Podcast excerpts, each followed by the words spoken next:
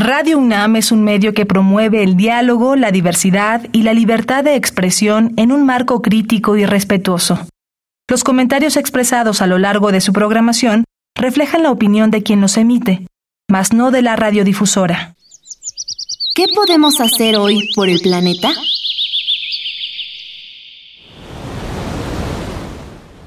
El desplazamiento del vehículo y ahorrar gasolina. Solo asegúrate de que tus neumáticos tengan la presión de aire adecuada. Ahorrando gasolina, reduces las emisiones de CO2, ayudando al medio ambiente. Habitare Hola, ¿qué tal? Bienvenidas y bienvenidos a una nueva emisión de Habitare, Agenda Ambiental Inaplazable. Me da mucho gusto saludarles, yo soy Mariana Vega y como cada semana tendré el gusto de conocer sobre un nuevo y fascinante tema con la doctora Clementina Equiva. ¿Cómo estás, Clementina?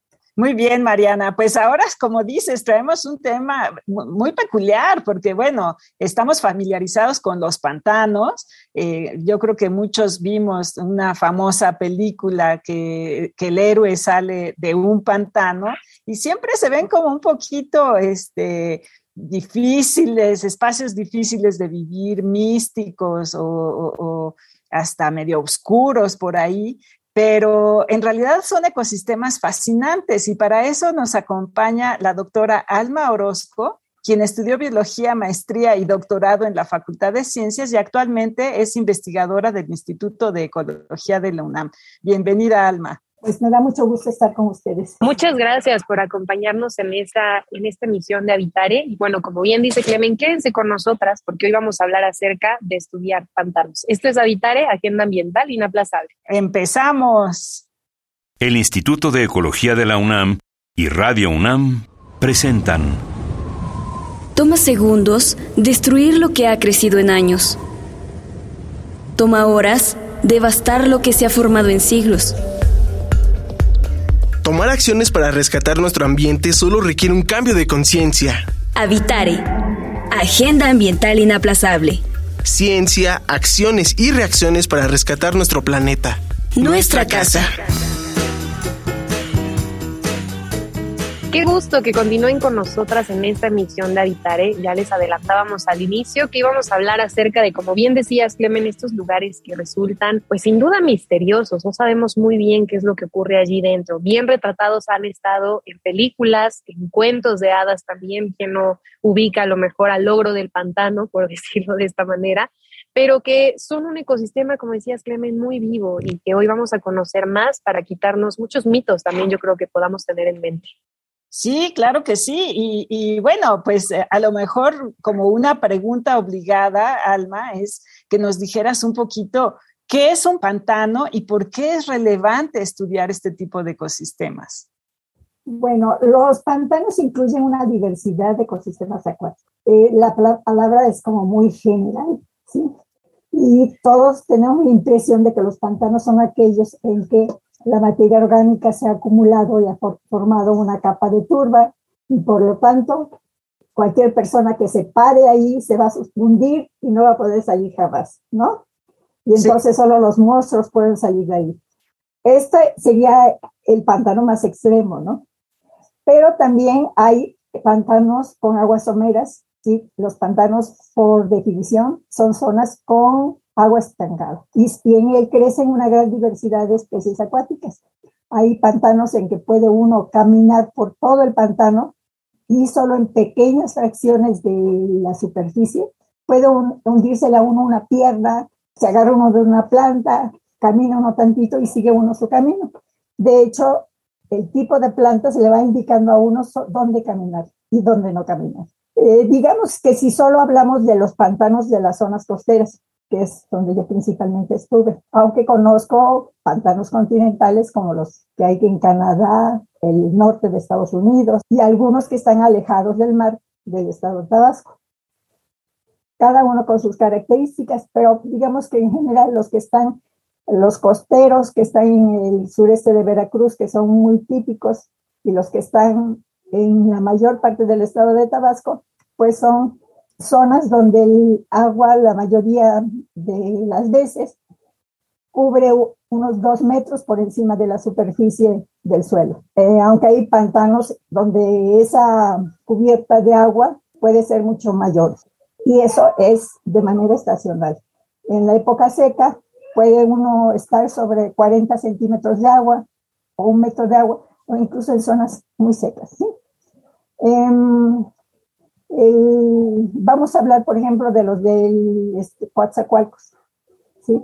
toda esta zona de Mitatitlán, las Chuapas, etc. Esos son pantanos muy cómodos porque tienen vegetación herbácea emergente, que quiere decir que los tallos sobresalen por encima de la lámina de agua. ¿sí? En esos casos, el pantano eh, puede uno caminar, recolectar las plantas, tomar datos ecológicos de manera muy libre, ¿sí? Eh, no es lo mismo en todos los pantanos que están en el estado de Tabasco. En la zona de Centra, por ejemplo, hay una región que se llama el Zapotal, en donde la acumulación de materia orgánica en distintos estados de descomposición, yo no la pude medir, pero por las personas que vivían ahí nos comentaban que era mucho mayor al de y ¿sí? De profundidad. Entonces, para recolectar las plantas que habían ahí y poder llegar a una zona donde había unas ruinas arqueológicas que yo no sé si las exploraron después, eh, eh, tenía uno que caminar sobre troncos, ¿sí? Aterrado de caerse para cualquier lado, ¿no? y básicamente eh, las plantas que estaban ahí acumuladas es una especie que se llama salvinia acuática, que muchas personas las, la conocen como pancilla, ¿sí? Que son dos hojitas pequeñas con muchísimas eh, vellosidades. Y al irse acumulando capa por capa de esta especie, es lo que va a formar ese fondo cenegoso de donde difícilmente podríamos escapar. Em, ahora hay otros pantanos, a los, a los manglares también podemos decir pantanos, ¿sí? Eh, que obviamente prácticamente todo el año tienen una lámina de agua, eh, pero en época seca puede uno suponer que puede uno caminar por esa zona y no es así. Tiene uno que ir pegado a la zona de los, a, los, a las raíces, las venticias de los manglares para poder caminar sin hundirse. ¿sí? Eh, luego cambian hacia el interior la especie de, las especies de mangle. La primera una que uno encuentra, la que tiene zanco, se llama Rhizophora mangle.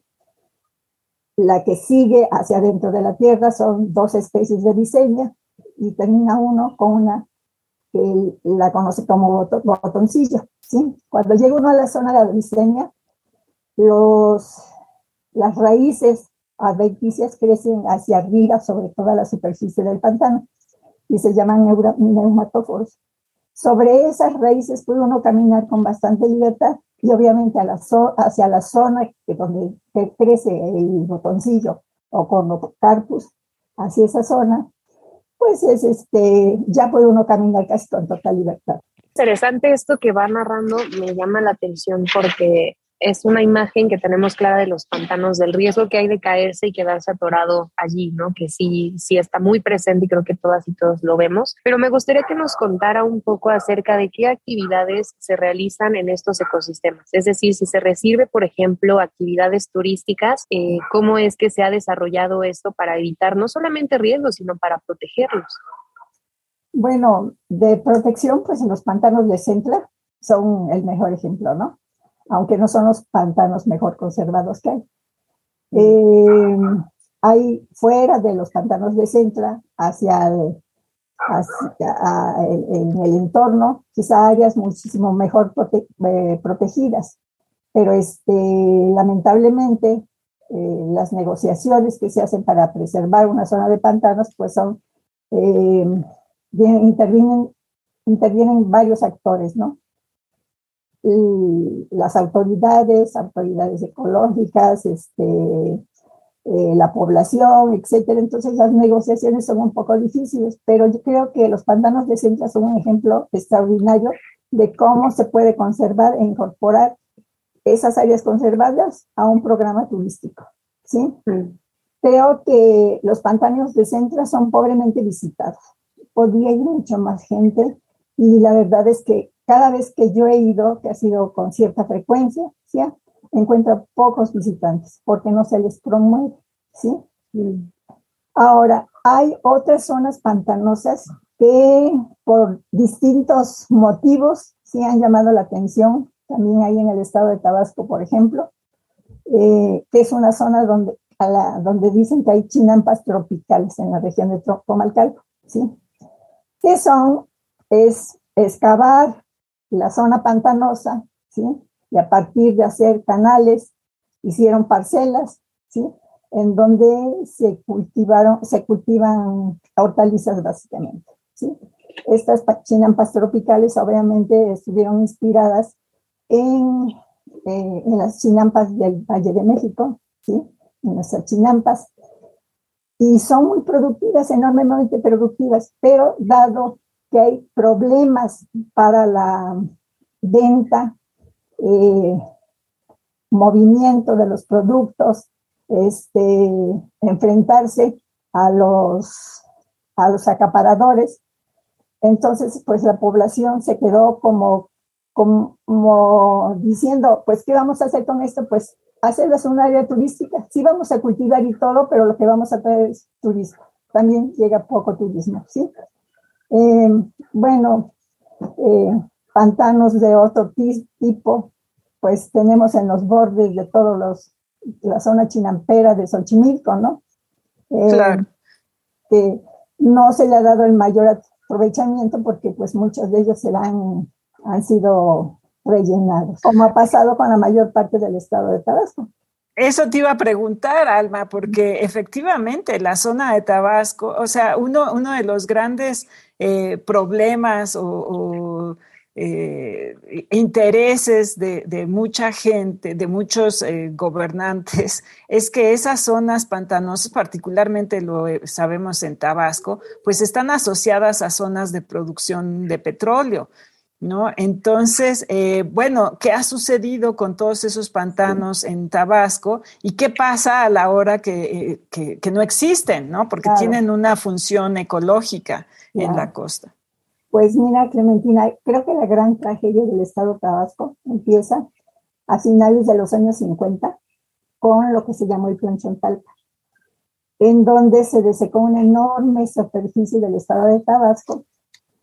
Eh, pues supuestamente para incorporar al desarrollo del país, ¿sí? Eh, eh, muchas hectáreas, las cuales se repartieron entre población que era tanto población chontal, o sea, población local, como población que venía del norte del país. ¿sí? Eh, ¿Qué fue esto de Plan Chontalpa? Se tenían que hacer varias presas, ¿sí? Que, están, que ahorita son las que aportan toda la energía hidroeléctrica, ¿sí? Casi del país, ¿no? Este, que, son la de Malpaso, ¿sí? La de Chicoacén, este, ahorita no me recuerdo del nombre de las otras, pero son todas las que están a lo largo del río Grijalva, ¿sí? Entonces, ¿qué se hicieron? Enormes drenes que sacaron todo el agua que se acumulaba en la zona de la Chontalpa hacia el mar. Entonces, de esa manera, suelo fangoso con mucha materia orgánica, ¿sí? Quedó expuesto. Este suelo tiene, aparte de materia orgánica, un gran componente de arcillas, las cuales se expanden cuando se humedecen y se retraen cuando se secan. Y esto es terrible para las plantas. ¿Por qué? Porque ahorca las raíces, ¿sí? Mm. Entonces se dijo, esta zona que ya secamos se incorpora a la agricultura. Aquí vamos a sembrar principalmente arroz, maíz, eh, frijol, etcétera, ¿no? ¿Y qué sucedió? Pues que no tenían vocación agrícola esas zonas. Es algo que nunca se piensa. ¿Cuál es la vocación de estos terrenos para poder saber si los puedo transformar o no? ¿Sí? Claro.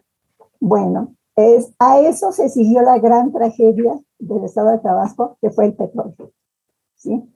en donde se empezó a explotar indiscriminadamente y básicamente las áreas de perforación fueron pantanos. ¿Por qué? Porque Tabasco es un pantano gigante, ¿sí? Salvo algunas áreas. Eh, ¿Qué pasó cuando se empezó a explotar? Eh, no se cuidó que se contaminaran las aguas, ¿sí? Se hicieron caminos por donde quisieron, ¿sí? Se atrajo una gran cantidad de población que trabaja, para que trabajara en las zonas petroleras, así como llegó población para trabajar en la zona agrícola de la zona Chantaipa. Eh, también las zonas petroleras pues atrajeron mucha población que trajo consecuencias terribles. ¿sí? Una de ellas es demanda para uso habitacional. Entonces, ¿qué hay que hacer? Rellenar el pantano, ¿sí? Para que haya casas para todos los trabajadores de, petróleo, ¿sí? Ese es un primero. Segundo, encarecimiento de los alimentos, ¿sí? Como los petroleros ganaban, se subieron los precios de cualquier tipo de alimento y las víctimas, los pobladores locales, ¿sí? Solo el petrolero podía pagar ese, ese, ese, dinero. ¿sí? Eso desde el punto de vista económico más inmediato, ¿sí? Pero la contaminación de los cuerpos de agua, ya que forman un continuo entre toda la zona pantanosa, ¿sí? Y la, el efecto sobre las plantas, ¿sí? No solo las plantas nativas, sino las mismas plantas cultivadas, ¿sí? Pues fue desastroso. Em, Tabasco es la gran tragedia no solo por eso, sino porque aparte, ¿sí? También se afectaron grandes superficies forestales con arbolado, ¿sí? Con especies muy importantes. Una de ellas fue el famoso tinto, el hematoxinum campechano, ¿sí? Que sabemos que desde la conquista eh, llegaban a la zona de, Tabasco, Campeche, barcos que se llevaban, se iban llenos de palo de tinto, como decían ellos, ¿sí? Que se usaba en Europa para dos cosas. Uno, para producir tintes y teñir las capas de, la, de los príncipes, de los reyes, ¿sí? La ropa más fina, pero también para poder hacer construcciones que tuvieran una larga duración. ¿Por qué? Porque el palo quinto es una madera muy dura, ¿sí? Y es una especie que solo crece, ¿sí? En zonas inundables. No es una especie que va a crecer en cualquier lado, ¿sí? Los cintales típicos de toda esa región y que no solo se explotó en México, sino también en Brasil, ¿sí? Este, pues prácticamente se acabaron con esa explotación, ¿sí? que nos quedó a las generaciones más próximas, ¿sí? Una especie devastada, eh, los pocos individuos que existen tienen diámetros muy pequeños que no sirven para hacer nada, si acaso pequeñas cercas, y que se enfrentan a una enorme demanda por leña, ¿sí? Entonces, lo más fácil para ese, los habitantes de, por ejemplo, Nacajuca, ¿sí? Es ir, cortar palo tinto, ¿sí? Y hacer leña, porque es una leña de muy buena calidad, ¿sí? Y entonces, así como en el centro de México se han acabado los matorrales para hacer leña, en Tabasco se acaban los tintales y otras especies. Hay pocas zonas de, de tintales preservados. Em, desde cualquier punto de vista que queramos verlo, desde el punto de vista ecológico, este, paisajístico, económico, este, social, o el que ustedes me quieran decir, Tabasco y el sur de Veracruz vivieron una verdadera tragedia. Eso que menciona ahora de, de los puntos de vista que convergen y que es solamente, no solamente preocupante, sino decepcionante la manera en la que se toman estas decisiones que lo afectan ¿no? y que tienen eh, tanto impacto en estos ecosistemas que no se consideraría. Yo creo que nadie hubiera estado pensando ahorita en las capas que se iban a teñir en, este, en este traslado de los materiales, ¿no? es ver siempre la consecuencia que tiene nuestra acción, esta llamada huella ecológica que va mucho más allá de lo que a veces podemos nosotros describir de uso tantos litros de agua al día o no tiro basura y demás. No tiene que ver con estas acciones. Me gustaría que nos comente su punto de vista como investigadora sobre ¿qué acciones se puede tomar, no, no solo como la ciudadanía, pero qué, qué sería necesario hoy en día para poder proteger estos ecosistemas si tienen encima la presión de tantos proyectos que al parecer no van a parar y no van a parar en muchos años. No, por supuesto. Incluso ahorita los pantanos están siendo rellenados para hacer edificios, ¿no? Em, bueno, uno es recuperar, digamos, el conocimiento, el manejo que tiene la población local del uso de estos ecosistemas, ¿sí? Para que les sirva como punto de interés hacia tomadores de decisiones que están por encima, ¿no? Y yo les voy a poner un par de ejemplos, ¿sí? Uno es la diversidad de usos de las plantas y la gran cantidad de, de peces, invertebrados, eh, quelonios, ¿sí? Que se, de los cuales vive la gente de ahí, ¿sí? en la medida en que más se contaminan, menos se respeta la fluctuación natural del agua, estas especies desaparecen. ¿sí?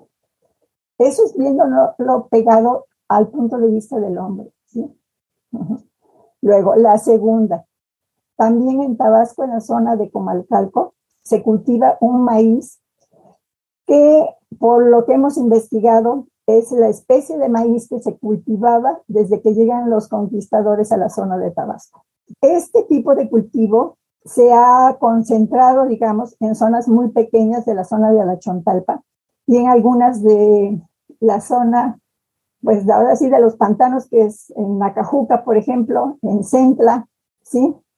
Y este, pero curiosamente, prácticamente se cultiva escondidas, ¿sí? ¿Por qué? Porque los programas de tecnológicos, ¿sí? Que se llevan a las comunidades, lo que les dicen, ustedes tienen que sembrar es el maíz, variedad no sé cuánto, número no sé cuánto, y su paquete tecnológico les incluye este fertilizantes, insecticida, ¿sí? Y si no aceptan lo que les proponemos, pues no llega la, la ayuda, ¿sí?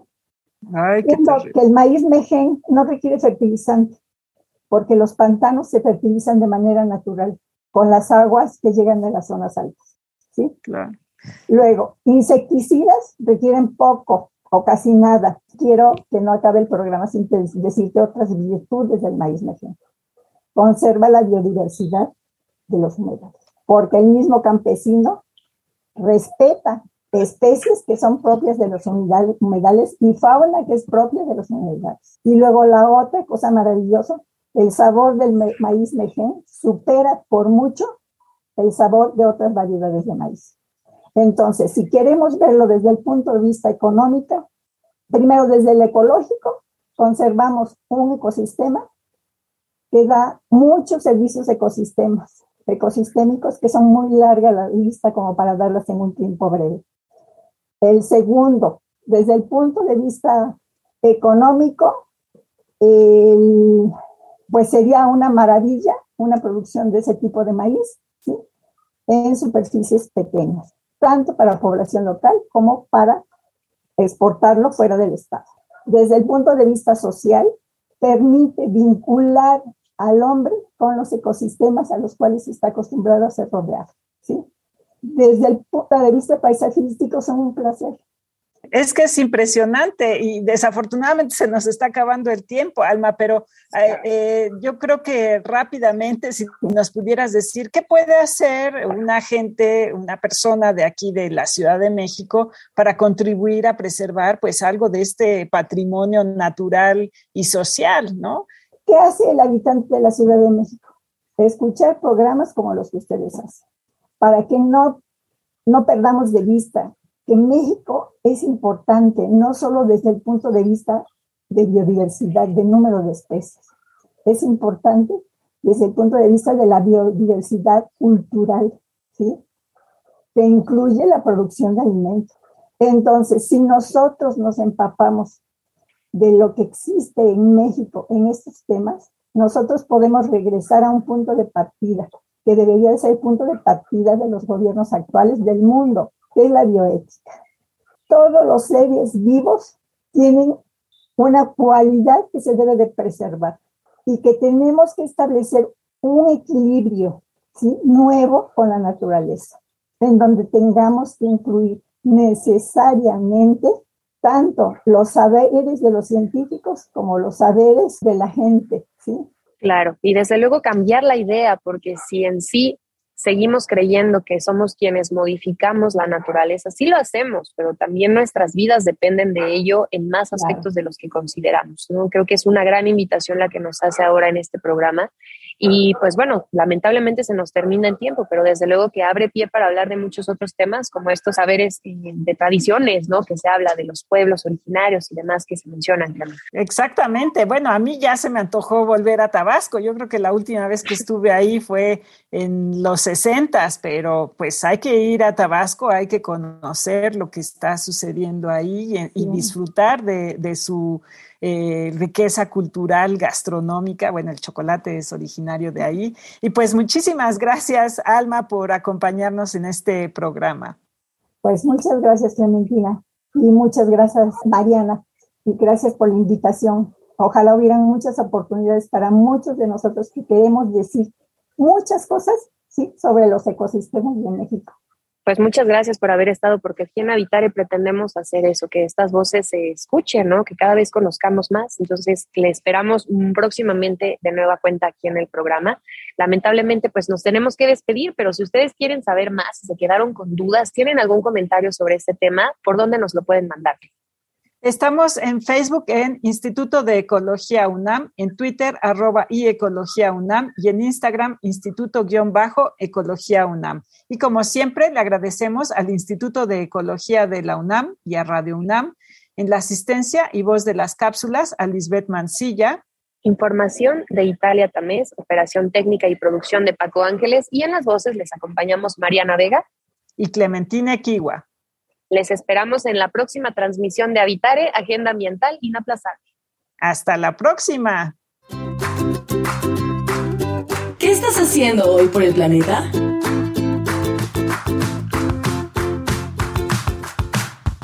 Utilizo una cubeta debajo de la regadera para que el agua que caiga no se desperdicie y se pueda reutilizar. Desconecto todos los aparatos que no utilizo para ahorrar energía.